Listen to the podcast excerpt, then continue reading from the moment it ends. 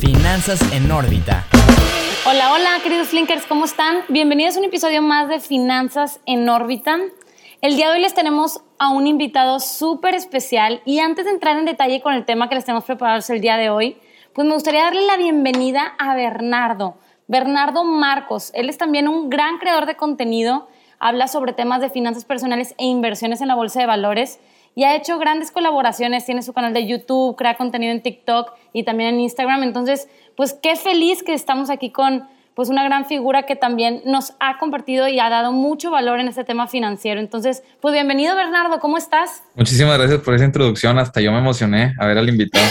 Eh, pero no, muy bien, muchas gracias. ¿Cómo están ustedes? Y muchas gracias por invitarme. No, también muy bien. Y, la verdad es que te digo, yo también refuerzo un poco lo que dice Dani, porque al final del día digo, yo que también estoy más metido en el tema de YouTube, pues sabemos lo difícil que es crecer ahí y yo te sigo desde hace tiempo y la verdad es que sí, tus videos son bastante buenos. Pero no sé si quieras tú platicarnos un poco también más de lo que haces, este, por qué empezaste a hacer este proyecto, un poco de, de, todo esto que estás haciendo ahorita tú en las redes. Pues bueno, este, empecé a subir contenido, de hecho subí cuatro videos en 2019 fueron los primeros que subí y tuvieron cero vistas. O sea, dije, ¿sabes qué? Esto, pues, nadie le, o sea, no le interesa a nadie. Y y dejé de subirlos. Pero en enero del 2020, meses después, me di cuenta de que había dos youtubers que habían estado creciendo en ese nicho. Y, y, me quedé con la espina y dije, ¿sabes qué? Voy a subir videos y nadie los quiere ver, que nadie los vea. Pero voy a subir videos. Y dado que yo empecé a invertir a los 17 años, empecé con criptomonedas y luego las utilidades que, que saqué de ahí, todo lo metí a la bolsa. De hecho, nada más compré acciones de Facebook. Este, la primera vez dije, wow, o sea, me encantó esto, me encantó sentir que soy dueño de una empresa como Facebook. Y ahí me fui, pues, a ver cómo es que se analizan las empresas y todo. Entonces ya, este, de hecho, empecé estudiando medicina y de ahí dije, ¿sabes qué? Me era contabilidad y finanzas. Y, y sí, ahí, así fue más o menos como me encaminé. Wow, qué gran pues, historia. Me encanta, me encanta el tema de la consistencia que mencionas y, creo yo que eso ya está para otra plática que nos cuentes toda, toda tu historia porque creo yo que hay un gran tema detrás de consistencia y disciplina, sobre todo en este tema de creación de contenido. Y, quiero más que nada, con toda tu experiencia que nos has compartido pues en redes, hoy les tenemos un tema súper especial y, y, me gustaría que pues externarlo aquí sobre la mesa y es todo el tema de las vacaciones. ¿Por qué digo las vacaciones? Porque estadísticamente hemos notado que pues el volumen de transacciones baja. ¿Por qué? Todos estábamos pues en otro lado que de viaje relajándonos, pero desde luego hay inversionistas que pues ya sea day traders, swing traders o inclusive value investors, ya depende de cada quien, que dedican este periodo vacacional para invertir. Entonces, me gustaría tocar este tema sobre la mesa, ver tips, ver qué tipo de sectores, desde tu punto de vista, desde nuestro punto de vista, han tomado como auge o bajan o exactamente cómo se comportan, ¿no? Y, y esa es precisamente la línea de este episodio. Me, digo, me parece muy bien, no sé si este, iba a decir algo, Rafa, pero... adelante, dale. De eso que estábamos, de eso que dices de los sectores, eh, digo, se me hace algo bien interesante y si es algo que cuando empiezas en bolsa, creo que muchas veces te, cuestionas más bien qué es lo que, en este momento, qué es lo mejor, en este momento, qué es lo que va a seguir creciendo. Y em, vemos varias cosas bien interesantes en, verano, o sea, el, el, sell in May and go away, el, deja de invertir en mayo porque pues viene el verano y nadie invierte o qué flojera. Y mucho es por el tema de impuestos que venden los fondos y, se alenta todo el mercado, entonces vuelven a recomprar a finales de verano. Eso en varios periodos este, ha dado paso a, descuentos extras en, empresas. Que creo que ese es más o menos, este, por ahí va más o menos en qué me fijaría yo en los veranos. No tanto en qué sector va a ser el, más popular en, el verano, cuál se va a ver más beneficiado, pero sí, por ejemplo, pensando en 2018, me acuerdo perfecto que empezó en el declive de las empresas, este, de las FANG, por lo de Facebook, que fue este, de, Analytics, de, ¿cómo se llama? Cambridge Analytic, ¿no? Cambridge Analytic, y luego, y de ahí salió un, problema que tuvo Trump con China, se cayó Apple, este, empezó cayéndose en julio y acabó cayéndose casi un cuarenta y tantos por ciento para diciembre. Entonces, desde verano podías haber ido comprando todos estos sectores de grandes empresas que se estaban afectando este, y sin sentido alguno, o sea, porque las empresas seguían mejorando, todo seguía mejorando, pero, pero pues el, mercado, como ya los fondos habían empezado a vender, a recortar posiciones, se vieron más afectadas. 2019 vimos, este, por ejemplo, los, los chips este, se, empezó, se empezó a hablar de que Apple iba a producir sus propios chips. Entonces cayeron empresas como AMD y Nvidia, que hoy están por los cielos, y se preguntan, ¿cómo es que subieron tanto? Pues bueno, subieron mucho pero también porque se vieron muy maltratadas en el 2019. Entonces ves ese brinco de, de cientos de por ciento. Pues tiene, o sea, sí tiene algo de sentido, no son burbujas. Y son ese tipo de cosas en las que te puedes ir fijando. 2020, eh, pues ni se diga, o sea, toda la bolsa está en descuento en el verano. Y, es, simplemente pues, todos los veranos va cambiando y eso creo que es lo interesante. Sí, que al final del día siempre van a haber, como tú dices, eh, quizás situaciones muy particulares de, de cada año que puedan ir generando oportunidades distintas. Aunque también de cierta forma, sí hay ciertas industrias o sectores que durante el verano al menos a nivel empresarial, ya el tema de cotización en bolsa pudiera ser un poco distinto, pero a nivel empresarial se benefician porque, bueno, hay negocios que simplemente tienen temporalidades y el verano para ellos es una de esas. ¿Tú en tu portafolio tienes alguna empresa que en verano le vaya bien o tienes alguna empresa que esté siguiendo que de alguna forma parte de su temporalidad venga justamente en, este, en esta época del año?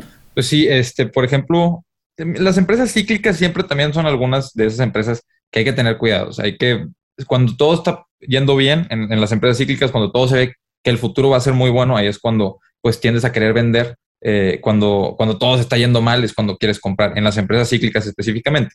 En otro tipo de empresas, cuando todo está yendo mal, no necesariamente quieres comprar.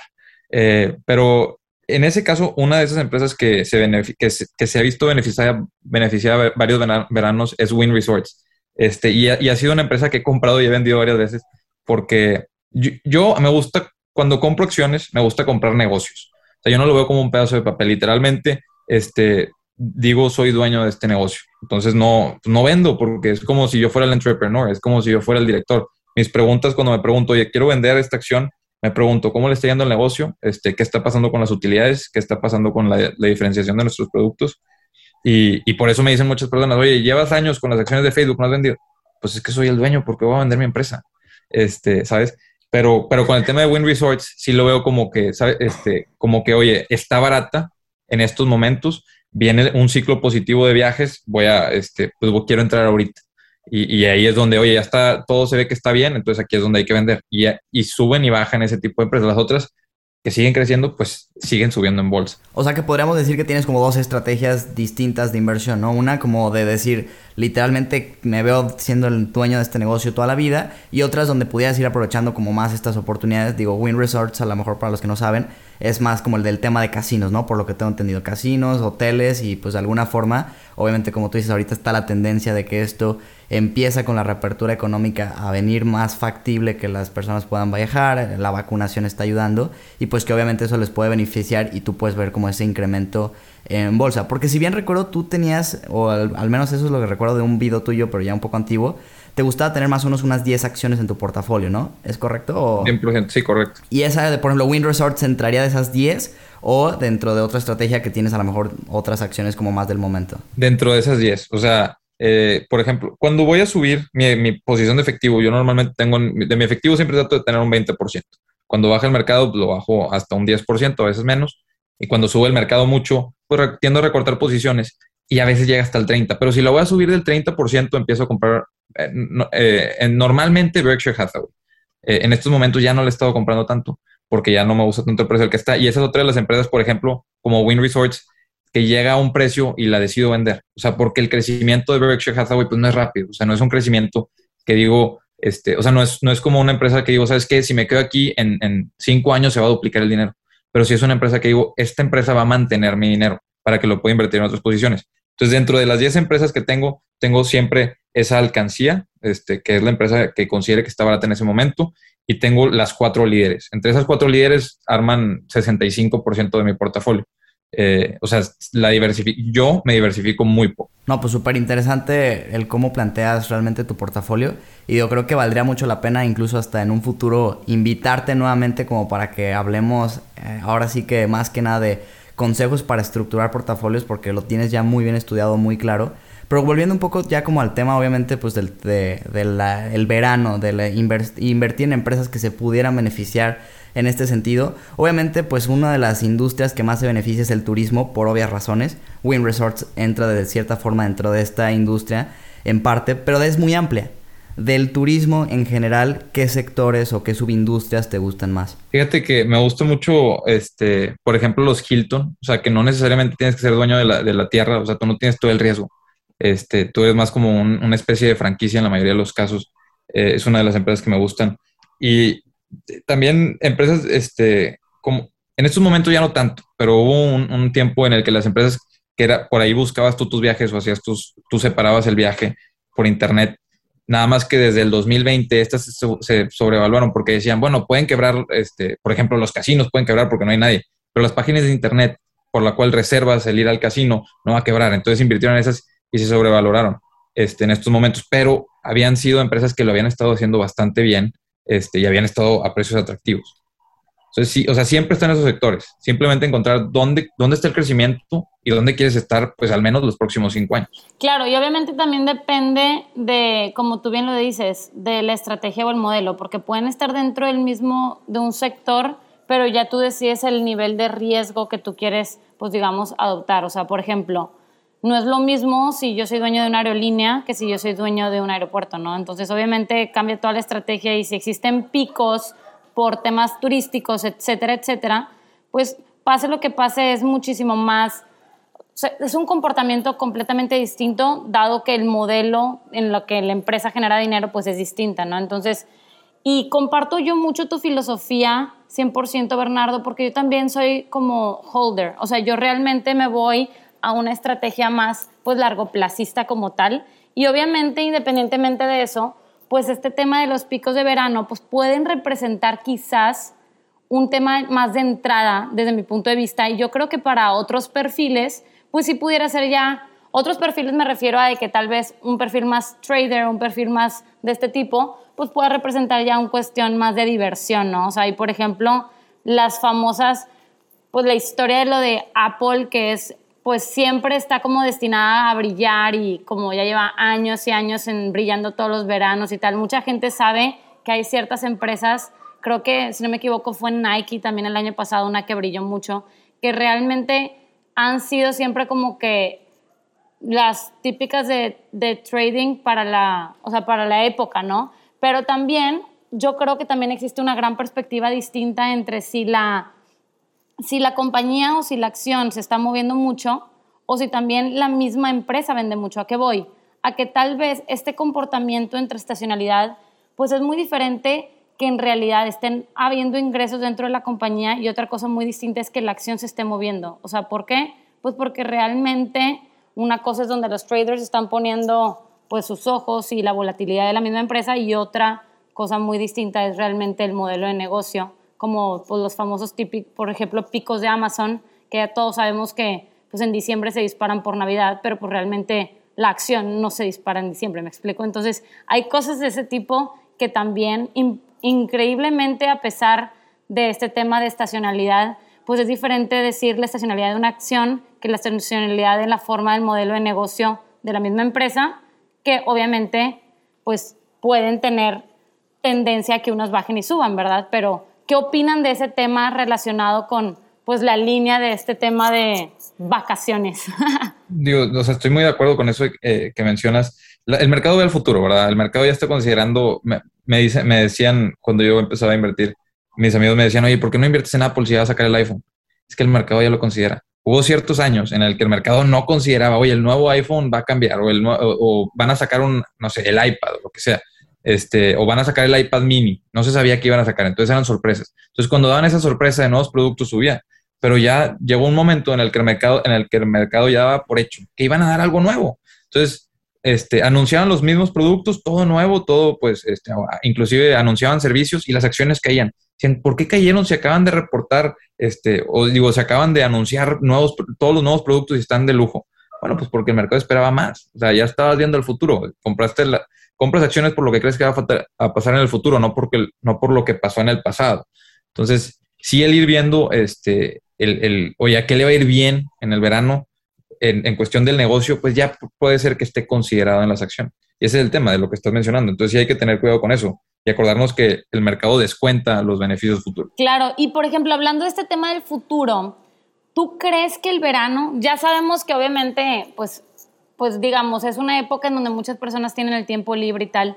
¿Tú recomendarías el verano como una gran entrada para nuevos inversionistas o personas que siempre han estado en cero para invertir, que quieran arrancar?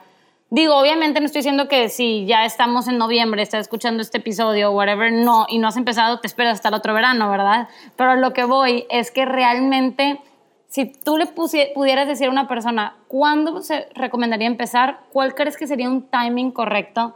Y la respuesta no es ayer, porque todos sabemos que era ayer.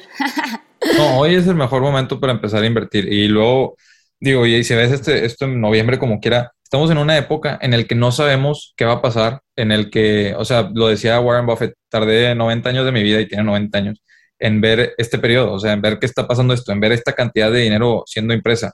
Entonces, si hay algún momento para empezar a invertir y aprender y ver cosas que nadie, o sea, nadie sabe qué va a pasar con la bolsa, nadie sabe qué va a pasar con la inflación, nadie sabe este, si van a subir las tasas de interés, en estos momentos, o sea, estamos en un, en un punto desconocido. Entonces, si hay un buen momento para aprender a invertir, es cuando hay más incertidumbre. ¿Qué, qué más incertidumbre hay que lo que hemos vivido del 2020 para acá? Eh, y, sigue habiendo incertidumbre. Y creo que eso es un motivador enorme. Oye, si quieres, aprender a invertir, aprende a invertir cuando es difícil. Y cuando es difícil, cuando no se sabe qué va a pasar para nada. O sea, cuando no puedes este, cuando ni los que llevan 90 años invirtiendo saben qué va a pasar. Entonces, creo que el, empezar es lo más importante y después es verano, o en verano tienes más tiempo, dedícale el tiempo a aprender algo nuevo. Eh, yo, yo lo que hago, o sea, como lo, como lo dije, a mí me gusta tener esa idea de que estoy comprando un negocio. Entonces, no importa eh, que, cuál sea mi expectativa para los próximos dos meses, a mí me importa que ese negocio sea el doble de grande en cinco años. Me importa que ese negocio esté, a lo mejor si ahorita solo está en México, si solo está en Estados Unidos, pues que esté en todo el mundo en 10 años. Eh, y eso es, eso es un motivador enorme. Entonces, cuando la gente le dice, oye, compra acciones, lo ven como, oye, pues, ¿sabes qué? Es que no sé qué es una acción. Y cuando le dices, oye, ¿quieres comprar una parte de un negocio? ¿Qué, qué negocio te gusta? ¿Qué negocio quieres comprar? Ahí es cuando les cambia y dicen, oye, ¿sabes qué? No, pues negocios quiero comprar muchos. ¿Qué es la diferencia de una acción? O sea, ¿por qué, lo ¿por qué haces una diferencia si estás comprando una parte del negocio? Y ahí es cuando dicen, ah, no, pues así, este, así ya es más fácil verlo. Pues es que sí era desde el principio. Nada más que este, muchos se, complican la idea para pues, no, empezar. Creo que es un gran momento para mí. Sí, que de hecho eso que mencionas se me hace buenísimo porque justamente ese es el enfoque que creo todos deberíamos de tener. Oye, es una excelente empresa independientemente que cotice en bolsa. O sea, si yo la pudiera comprar por todo el negocio, ¿lo compraría? Sí. Ese ya es el primer paso. Obviamente está el segundo que tú decías hace poco de, de las valoraciones. Sí, o sea, porque obviamente a cuánto te van a ofrecer ese negocio. Te lo van a ofrecer a un precio que se te hace atractivo o no tanto. Me llamó la atención que mencionabas de las páginas de reserva de viajes en línea. Digo, no diste un nombre como tal, pero hay una muy famosa y de las más grandes que es Booking, que precisamente justo se ve esa tendencia. O sea, ha sido un negocio que ha dado muy buenos rendimientos realmente desde todo el tiempo que lleva. Generalmente en su historia podríamos decir que es una empresa que ha dado buen retorno a sus accionistas, pero últimamente sí se dio ese como brinco muy fuerte y sí quizás, al menos desde mi punto de vista, está cotizando ahorita una valoración quizás un poco elevada, pero que también sin duda se va a ver beneficiada ahorita de esta reapertura y de este boom en el verano. Digo, no sé qué piensan ya en particular de, de esta empresa de Booking, pero a mí sí se me hace como muy buena calidad de negocio, aunque sus múltiplos sí un poquito elevados, sobre todo pues por la mismo que ahí como que han encontrado un poco más de certeza los inversionistas dentro del sector turismo. Sí, Booking es una empresa que la analicé varias veces y siempre decía está algo cara y luego seguía subiendo y decía está algo cara y seguía subiendo. negocios, o sea, me ha pasado con muchas empresas. Eh, Apple, por ejemplo, la compré cuando estaba un PER 14. Entonces, este, entonces, pues dije, está está barata, no puede ser, era 2018, diciembre del 2018. Eh, y, me esperé a que subiera un PER de 24, porque era el PER que yo creía que se merecía. Bueno, ahora está un PER de 33. ¿Cuál fue la moraleja? No debía haber vendido. O sea, debía haber quedado, quedado siendo dueño de Apple. Me hubiera multiplicado. Se duplicó mi, casi se duplicó mi inversión. Prácticamente se duplicó. Bueno, lo hubiera multiplicado por cuatro. Este, porque, porque compré en un gran momento, simplemente. Eh, y contando dividendos. Pero bueno, el, el, tema es ese. O sea, ¿en qué negocios quieres estar? Y, de lo que dices de Booking, otra que, que comparan mucho con esas, que subieron mucho, fueron Fiverr y Upwork, que es de trabajo digital. Entonces no es lo mismo, pero también son empresas que tienen muy pocos activos, que tienen muy poca deuda, tienen mucho efectivo. Entonces, oye, pues el riesgo es muy bajo, es muy bajo. entonces la puedo evaluar, evaluar más alta. Pero ¿qué tan alta? O sea, ¿qué tanto te puedes estirar? Estás hablando de Fiverr que cotiza más de 20 veces ventas. Entonces, yo no puedo justificar ese ingreso. Cayeron 20% en su último reporte trimestral esta semana. Entonces veo esa caída y me mandan mensaje por Instagram. Siempre están listos para mandarme mensaje. Oye, cayó esta, ¿qué opinas? No, oye, espérame, o sea, no cambia mi opinión si cayó 5%. pero bueno, esa cayó 20%. ¿Qué opinas? Lo dije, o sea, está cara. Eh, no, si cae un 20% y, y vale cuatro veces más de lo que debería de valer, pues no se me hace atractivo todavía. Pero no es el, o sea, no es el caso. Si a alguien le gusta y dice, sabes que estoy dispuesto a pagar y esperarme un poquito más para tener un, gran rendimiento, pero ya ser parte de, esta inversión, pues adelante. O sea, pasa mucho con Tesla. Los que dices, muchos decimos, oye, está sobrevaluada. Y los, y los otros te dicen, está sobrevaluada a día de hoy, pero no estás considerando el tamaño que va a tener en 10 años. Nadie sabe qué va a pasar. Pero si tú confías en esa historia y quieres ser parte de ella, pues adelante. Si estás dispuesto a pagar un poco extra, pero es lo que te gusta, pues tú serás el que conoce, tú sabrás cuál es tu aversión al riesgo. Y yo creo que eso es importante, conocer qué riesgo estás dispuesto a correr y si dentro de tu riesgo está comprar una empresa cara que sabes que tiene muchísimo potencial, pues es tu, es tu estrategia. Claro, o sea, yo lo considero así, como empresas buenas y malas, pues vete obviamente por las buenas, pero pues la idea es que si no la puedes comprar en descuento y lo vas a comprar cara, pues esperando con la fe que mañana esté carísima, ¿verdad?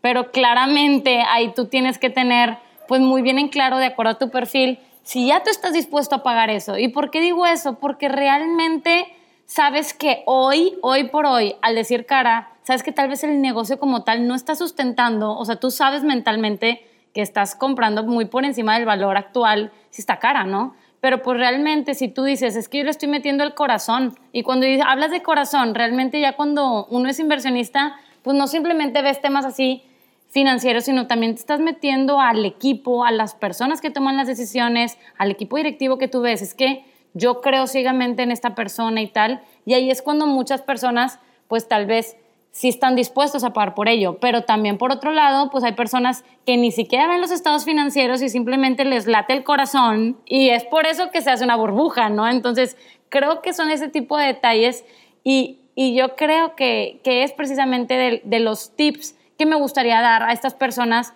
que pues probablemente están ahorita de vacaciones y que dicen, pues yo déjame hago trading o tal vez estoy arrancando con esto, quiero decirles ese tipo de cosas, de que, oye, espérate, hay empresas buenas y malas y de las buenas hay baratas, que es la idea, comprarlas por debajo o al menos tablas, pero si te vas a ir por una empresa que está carísima, pues al menos date cuenta que está cara, esa es una, y dos, pues también date cuenta que está cara porque personas no leyeron los estados financieros y simplemente están siguiendo lo que les late o que, lo que alguien les dijo o lo que creen o lo que sabrá Dios, ¿no? Entonces, ese tipo de tips, ¿qué les darías tú a estas personas que nos están escuchando? ¿Qué les dirías? Me acuerdo mucho este, de un mensaje que me, estaban, que me mandaron y me dicen, oye, ¿qué opina de esta empresa? Y esa empresa ya me lo habían preguntado muchas veces. Entonces le dije, tiene mucha deuda, no quiero estar en una empresa con tanta deuda.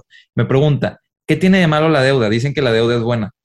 Yo me quedé pensando, o sea, pues para mí es muy fácil, ah, estoy estudiando contabilidad, yo sé que la deuda, pues, o sea, te cobran intereses más caros si tienes este, un porcentaje importante de deuda, te, este, tienes más riesgo de, de, impago, oye, y si no vendes el inventario, pues ¿qué va a pasar? Entonces, eh, a final de cuentas, una empresa que no tiene deuda es muy difícil que quiebre. O sea, si quiebra es porque los directivos no saben qué están haciendo una empresa que tiene mucha deuda es bastante más, o sea, muchísimo más fácil que quiebre. Entonces me, me, pregunta eso.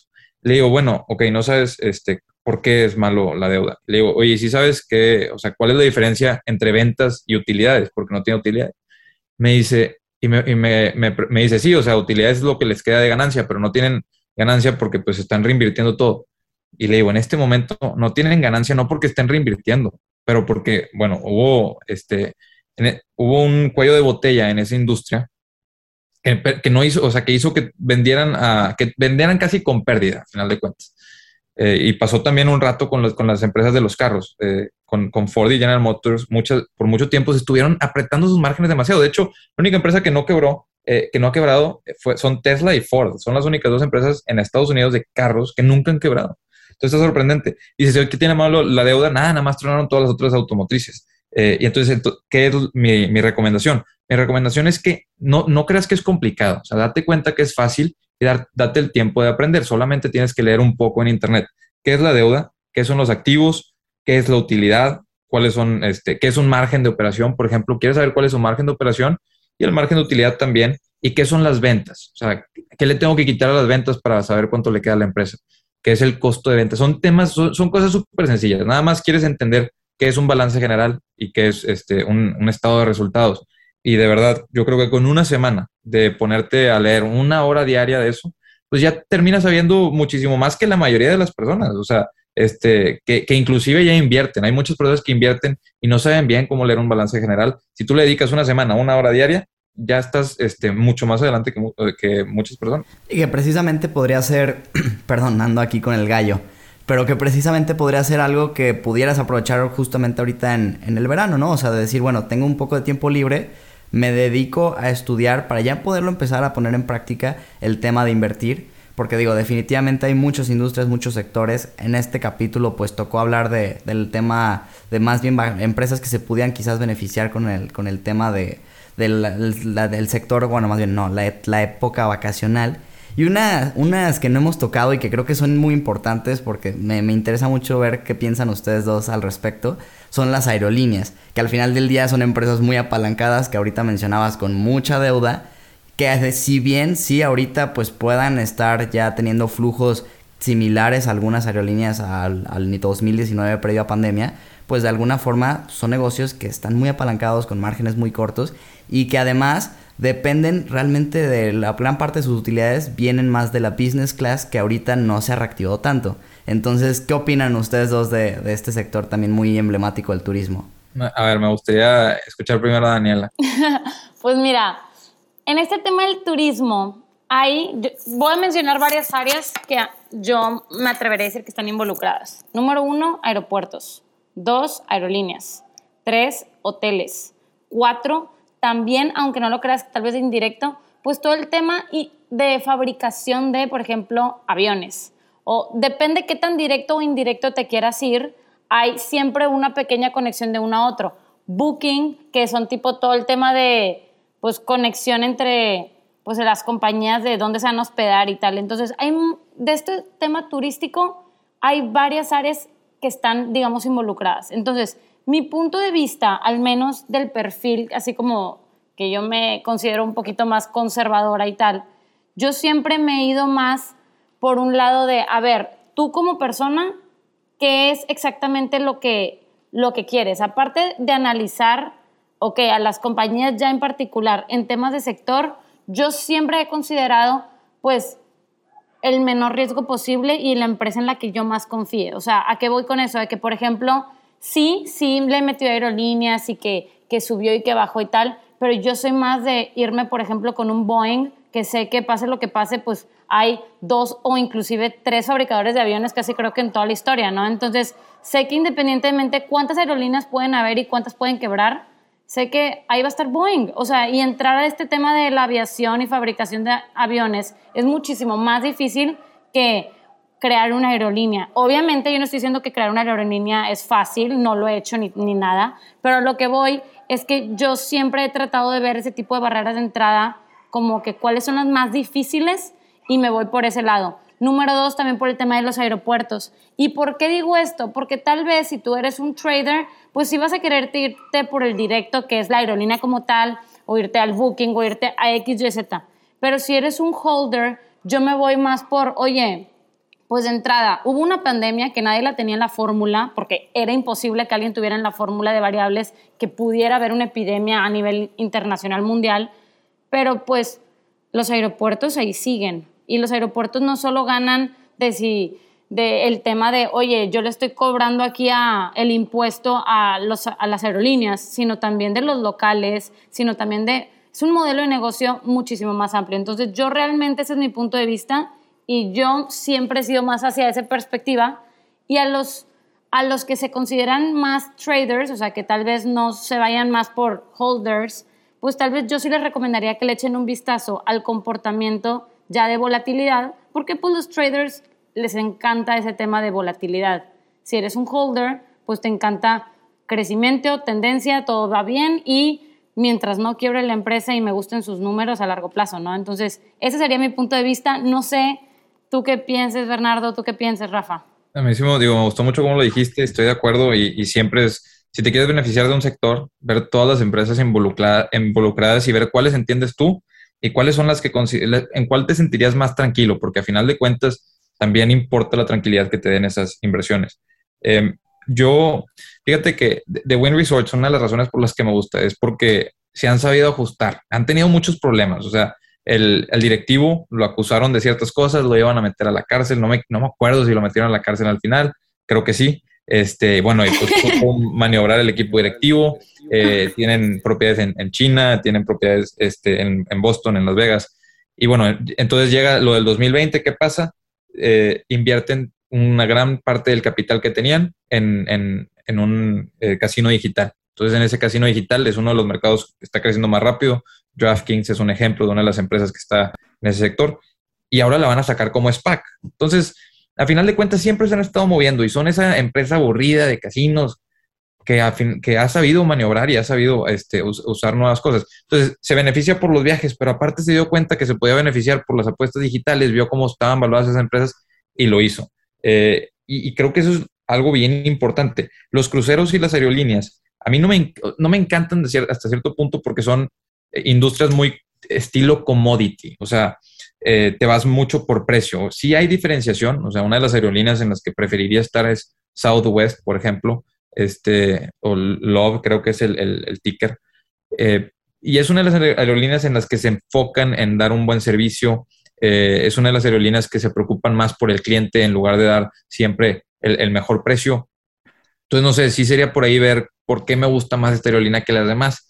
Eh, y al final de, al final de cuentas, eh, el, ver que estás invirtiendo en un, en un sector que tú entiendes. Si tú, si tú no entiendes el sector turístico, si no sabes cuáles son los márgenes o los riesgos, pues a lo mejor por ahí no vas. Este, creo que sí es bien importante eso. Pero sí, si tú lo entiendes y te gusta, pues irte por esa empresa que más tranquilo te va a dejar y que, que, crees que mejor le va a ir en el futuro. Fíjate que me gustaría retomar dos cosas que dijiste, Bernardo, que se me hicieron muy interesantes. La primera, la parte de decir que la empresa se pueda reinventar en momentos de crisis. El perfecto ejemplo es el de Wink que me acabas de mencionar. Yo no sabía eso que, que dices y se me hizo muy interesante. Pero es algo que tú deberías de buscar que en el historial de la empresa se tenga, ¿no? Oye, si ya lo lograron hacer en esta crisis del 2020, digo, a lo mejor no vamos a saber cómo será la siguiente crisis, pero algo van a hacer que los va a mantener a flote. Y eso es súper importante que veamos que, las empresas se logran eh, adaptar, porque obviamente las tendencias van cambiando, inclusive aunque no llegue una crisis, y el que no se adapta, hay miles de ejemplos pues, que terminan desapareciendo, ¿no? Y la otra cosa que mencionaste es el tema de las ventajas competitivas dentro de la industria precisamente Southwest se caracteriza por ser una empresa que dentro de las aerolíneas decidió o encontró una forma de ser súper eficiente, de meter más vuelos al mismo avión en un día, etcétera, y todo eso hizo que pudieran hacer costes más bajos, precios más baratos, porque bien sabemos que el tema de aerolíneas generalmente es por costos, y entonces al final del día pues se generó esta diferenciación de que realmente si tú analizas el rendimiento que han dado las aerolíneas, Southwest históricamente ha sido de las que más retorno le han dado a los inversionistas. Y no sorprende ahorita que lo ves hacia atrás porque bueno, pues definitivamente están haciendo algo distinto respecto a la competencia. Y a mí me gustaría meter por último, así ya como para ir cerrando el tema de las acciones que estamos tocando, unas que no, no es que sean directamente del sector turístico, pero pues que de alguna forma sí se ven afectadas, que bueno, principalmente sería American Express, aunque ahí eh, podríamos englobar las tres empresas principales que proveen infraestructura tecnológica de, pagos, que serían Mastercard, Visa y American Express. Solo que American Express es como la que quizás tiene un poco más de dependencia al gasto en viajes, en turismo. ¿Cómo las ven estas empresas? Al final a mí me gustan mucho su modelo de negocio, pero me gustaría también escuchar qué opinan ustedes al respecto. Fíjate que a mí American Express me encanta, o sea, este, soy fan. Eh, de, de, hecho, yo, tuve acciones, pues tuve acciones desde, desde que sucedió lo del 2020 y las terminé vendiendo en, en enero. Eh, según yo, era, era buen momento de vender. Y no, o sea, hubiera, hubiera casi dos puntos, hubiera multiplicado mi posición por 2.5 veces. Las compré como en 70 dólares y ahorita está como en 100, a lo mejor 160 dólares. Este, y las vendía en 120. Y, y, y otra vez yo decía, bueno, es que quiero ser el dueño de, quiero ser el dueño de este negocio. Pero dije, ¿sabes qué? Prefiero eh, ponerlo, ese dinero, una de, las, una de las únicas razones por las que yo vendo es porque veo una mejor oportunidad. Entonces consideré que había una mejor oportunidad en otro lado. Eh, sí, mi diversificación del portafolio, porque esa pues era diversificación al sector este, financiero, como que sí se vio un poco comprometida porque ya me cargué, me cargué en ese caso mucho al e-commerce pero bueno, fue un, un, riesgo que, quise correr, me fue muy bien como quiera. Eh, pero sí, American Express es una empresa que me encanta y no solo por eso. Ahorita que mencionaste lo de lo del reinventarse, American Express empezó siendo una empresa de envíos. empezó siendo una empresa de envíos, luego era una empresa de cheques este, internacionales. Era una de las únicas empresas que tú podías llegar, llevar tu cheque de Estados Unidos a Europa y te lo iban a aceptar porque eran los más difíciles de falsificar. Entonces, ¿cómo de eso fue este, moviéndose hasta ser esa empresa de tarjetas de crédito de lujo, eh, que son reconocidos por el servicio? O sea, por eso me encanta American Express, porque no importa, lo puede, el negocio lo puede manejar cualquiera. O sea, hemos visto muchos directores ahí este, y siempre han mantenido ese ADN de seguirse modificando, de seguirse moviendo. Creo que, es, creo que esa es una de las maneras, era una de las maneras más seguras de verte beneficiado de, esto del, traveling, de, esto del turismo, eh, porque era una de las empresas pues financieramente más saludables en el sector turístico, de las que no tuvo que emitir deuda, pues no tuvo que emitir mucha deuda ni nada. Era una de las empresas más seguras, mucha gente la ignoró, yo de hecho fue una de las oportunidades que vi y pues bueno, vendí antes de lo que debía haberlo hecho. Debía haber sido simplemente dueño de negocio en lugar de tratar de hacer este, pues, ganancias en el corto plazo. Y así no fue, pero qué bueno que lo mencionaste porque sí, este, lo que decía Daniela, de ver los diferentes sectores. Bueno, tú viste todavía más allá y viste otra de las empresas que como quiera se beneficia por el turismo y así es. Y cada quien, cuando conoce un sector, un amigo mío me decía, oye, este, en el 2020, invierte en Shopify. Desde y, me, y no me lo dijo, este, o sea, en el peor momento, me lo dijo en enero. O sea, ni siquiera había empezado nada. En enero me dijo, invierte en Shopify. Le dije, ¿por qué? Me dijo, no tienes idea. O sea, yo, yo este, creí que iba, pues ya está, estaba de empleado y decidí abrir una página. Ya no voy a, o sea, ya no soy empleado, ya tengo mis utilidades, este, me va mejor aquí que si fuera el director de, de, de donde trabajaba. Este, digo, ¿cómo? No puede ser. Le pregunté a otra persona que usaba, que usaba Shopify y me dijo, me cambió la vida. ¿Sabes que tengo que invertir en Shopify? Y, y, así, o sea, pero yo no lo había visto, o sea, era una empresa que yo no había visto. Entonces, si tú le preguntas a alguien que esté en ese sector, ¿cuál es la mejor, o sea, qué empresa crees tú? Si eres financiero, vas a contestar diferente a si eres un ingeniero, o sea, tú vas a tener otra, otra visión. A lo mejor si no estudiaste nada, pero estás trabajando eh, en, en, no sé, en, en, productos de limpieza, vas a decir, no, es que esto es la que se va a beneficiar si crees este sector. Y así este, es, lo más, o sea, es lo más enriquecedor de la bolsa, que cada quien te puede sumar algo y eso da a que tú hagas un análisis y tú lo veas, pero siempre tienes que entenderlo tú. Las ideas pueden venir de donde sea. Claro, claro, definitivamente. Pues yo, yo a diferencia, fíjate que las que más les he seguido es a Visa y a Mastercard precisamente. Eh, en lo personal, a mí me dio más rendimiento Mastercard, aunque realmente, pues yo creo firmemente en las dos porque independientemente de eso, el futuro, eh, el efectivo va a desaparecer. O sea, yo creo que, pues de hecho todo lo que habíamos platicado la vez pasada, que Square, que es una super empresa de pagos digitales que se está súper disparando, pues es que ya los freelancers y todas las, las demás emprendedores y profesionistas están teniendo acceso a aceptar formas de pago digitales, ¿no? Entonces, independientemente de eso, pues sí, yo creo que Visa y Mastercard están en un punto en el que, oye, pues en todos lados las aceptan y, y yo sí les veo un, una, pues un gran futuro, ¿no? Independientemente de eso. Y no solamente en, ok, como medio de pago, sino también se están ampliando nuevos modelos. Y ahorita que mencionamos todo el tema de vacaciones, pues también te están dando seguros para, no sé, accidentes en tus viajes, o seguros para rentar un carro, o seguros por si te roban el equipaje. Hay demasiado tipo de cosas que se están moviendo estas mismas tarjetas que realmente lo que hacen atractivo es que ya no solamente te están facilitando el hecho de oye, pues tal vez no quieres estar cargando inclusive con el efectivo, simplemente dejas la tarjeta abierta en el cuarto y ya tú vacaciones a gusto, sino también te dan un enfoque de que duermas tranquilo y, y que pues realmente, como dice el eslogan, que hay cosas que el dinero no puede comprar y para todo lo demás, pues existe Mastercard. así, así literal, yo creo que están haciendo las cosas bien. O sea, eso es precisamente pues lo que yo veo. Y creo que si ahorita pusiéramos una lista de todos los negocios involucrados en el verano, realmente dense cuenta de los que acabamos de mencionar. O sea, empezamos hablando que si por aeropuertos y luego nos fuimos por aerolíneas y luego empezamos a hablar de las de los medios digitales para que agendes y luego empezamos a hablar de los que fabricaron el avión y luego cómo vas a pagar tu viaje, que si, si con Visa, Mastercard, este, si con ¿cómo se llama? Ajá, American Express, o sea, realmente aquí lo increíble y lo que yo quiero invitar a la gente es que realmente se ponga a reflexionar eso. O sea, ¿por qué? Porque independientemente de la empresa o sector en el que tú decidas irte, lo importante es que conozcas el modelo de negocio. O sea, que sea un modelo que tú entiendas, que sea un modelo que realmente con lo que tú, pues una, puedas dormir a, la versión al riesgo de, de, ese modelo de negocio, ¿no? Dos, que realmente te apasione, porque si no lo vas a dejar de hacer, pues tal vez a, ti te encanta, no sé, estar siguiendo American Express o estar siguiendo, dijiste Facebook y la de Win Resorts, pero tal vez a otras personas van a decir, no, fíjate que yo me voy más por andar siguiendo otro tipo de empresas. Dale, o sea, realmente aquí lo, lo que yo invito a las demás personas, sean traders, sean holders, pues realmente a que primero conecten esa parte de pues el corazón, que es la pasión por lo que es la empresa, que tú digas, no voy a vender mi empresa, yo la quiero.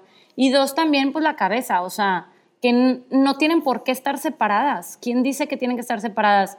Un inversionista real es una persona que disfruta el proceso, o sea, está el corazón todo el tiempo, vive en el hoy, pero también pues toma decisiones de entrada estratégicas. Entonces, ese tipo de cosas sería como mi breve conclusión de esta gran conversación que acabamos de tener.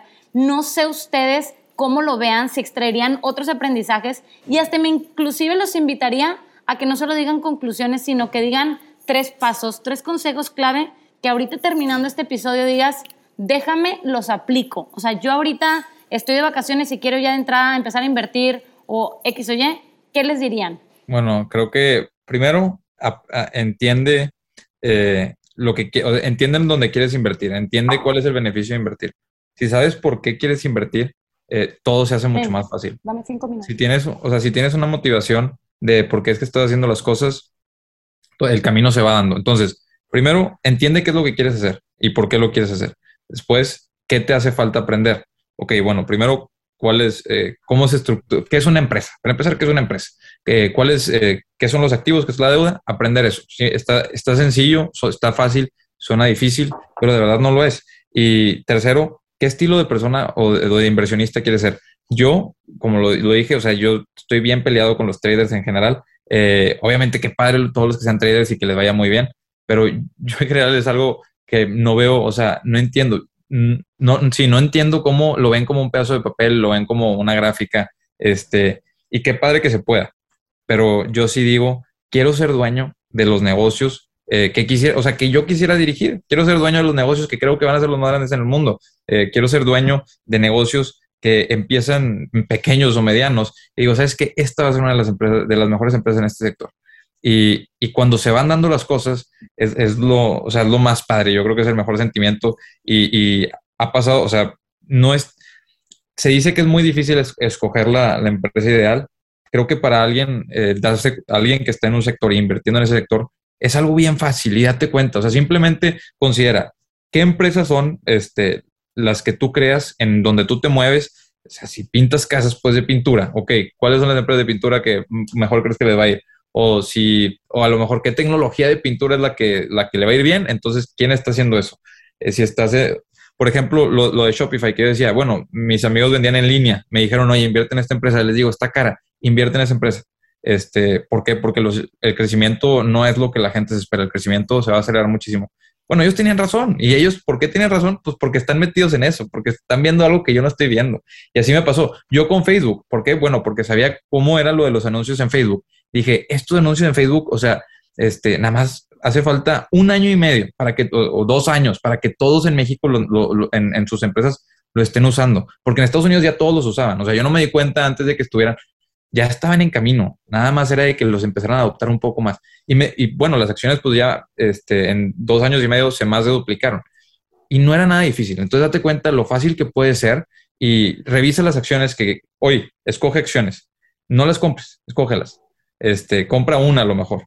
Y en cinco años vuelve a ver las cinco empresas que escogiste y ve cómo les fue y a lo mejor te das cuenta que no era tan difícil o a lo mejor te das cuenta que hay mucho por aprender. No, pues muy buenos consejos los de los dos. Digo, la verdad es que ahora sí que ya no hay tanto que yo pueda aportar. Me quedo mucho con lo que tú dices de, de realmente fijarte en las empresas que en tu día a día, que ni siquiera a lo mejor sabes que son, o sea, que son empresas públicas que cotizan en bolsa, que realmente pueden, o sea, tú sabes porque tú lo vives en tu vida diaria, profesional, personal, lo que sea, tú sabes que son buenas empresas empieza por ahí. Obviamente, fijarnos en el precio. Yo también soy más de la filosofía de, de holdear, igual que los tres. Aunque yo sí creo que puedo entender por qué existe el trading, porque yo que soy comerciante y que me gusta el, el vender, puedo entender que pues al final del día es eso. puedes comprar barato para vender caro y la es el, el modelo de negocio pues de los más antiguos del mundo, ¿no? O sea, el comercio siempre ha existido, pero sí prefiero yo personalmente decir, me quedo con una muy buena empresa para toda la vida si es posible, si no cambian los fundamentales.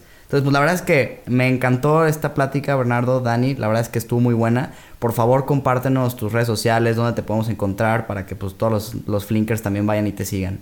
Les agradezco muchísimo el espacio, de verdad, por haberme invitado. Este, y sí, eso de trading, o sea, sí lo entiendo y es algo bien padre. No, no hay, no hay mala estrategia si al final de cuentas en las inversiones genera dinero. O sea, no hay mala Este, nada más a largo plazo, vamos a ver cómo, vamos a ver cómo sale eso. Ojalá, ojalá se pueda hacer una, una buena estrategia que gane dinero este, sustentable y que, y que no se tome tanto tiempo.